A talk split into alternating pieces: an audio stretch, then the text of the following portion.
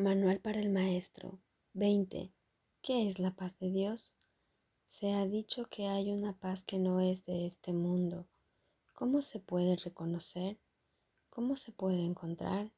Y una vez que se encuentra, ¿cómo se puede conservar? Consideremos cada una de estas preguntas por separado, ya que cada una refleja un paso diferente en el camino. Examinemos la primera.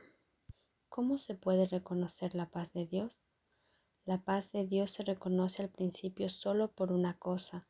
Desde cualquier punto de vista es una experiencia radicalmente distinta de cualquier experiencia previa.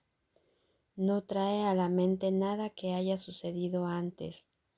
No evoca nada que se pueda asociar con el pasado. Es algo completamente nuevo. Existe ciertamente un contraste entre esta experiencia y cualquier experiencia del pasado, pero curiosamente no es este un contraste que esté basado en diferencias reales. El pasado sencillamente se desvanece y la quietud eterna pasa a ocupar su lugar. Eso es todo. El contraste que se había percibido al principio sencillamente desaparece la quietud se ha extendido para cubrirlo todo. ¿Cómo se encuentra esta quietud? Nadie que busque únicamente sus condiciones puede dejar de encontrarla. La paz de Dios no puede hacer acto de presencia allí donde hay ira, pues la ira niega forzosamente la existencia de la paz. Todo aquel que de alguna manera o en cualquier circunstancia considere que la ira está justificada, proclama que la paz es una insensatez y no podrá por menos que creer que no existe. En esas condiciones no se puede hallar la paz de Dios. El perdón es, por lo tanto, la condición indispensable para hallarla. Lo que es más, donde hay perdón tiene que haber paz, pues ¿Qué otra cosa sino el ataque conduce a la guerra? ¿Y qué otra cosa sino la paz es lo opuesto a la guerra? Aquí el contraste inicial resalta de una manera clara y evidente.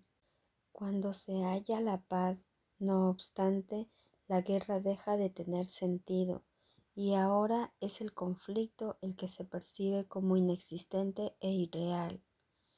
¿Cómo se conserva la paz de Dios una vez que se ha encontrado? Si la ira retorna en la forma que sea, el pesado telón volverá a caer una vez más y la creencia de que no es posible que haya paz inevitablemente regresará.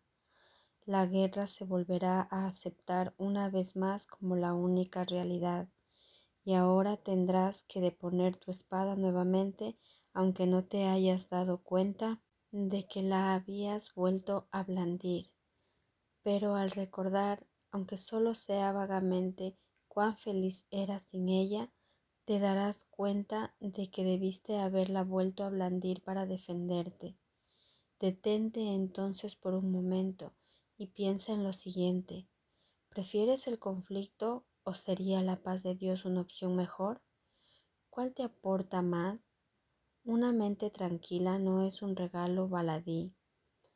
¿No es preferible vivir a elegir la muerte?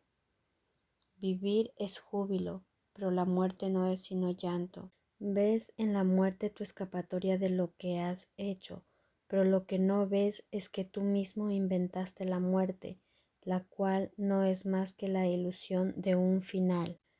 La muerte no puede ser una escapatoria porque el problema no radica en la vida. La vida no tiene opuesto, pues es Dios.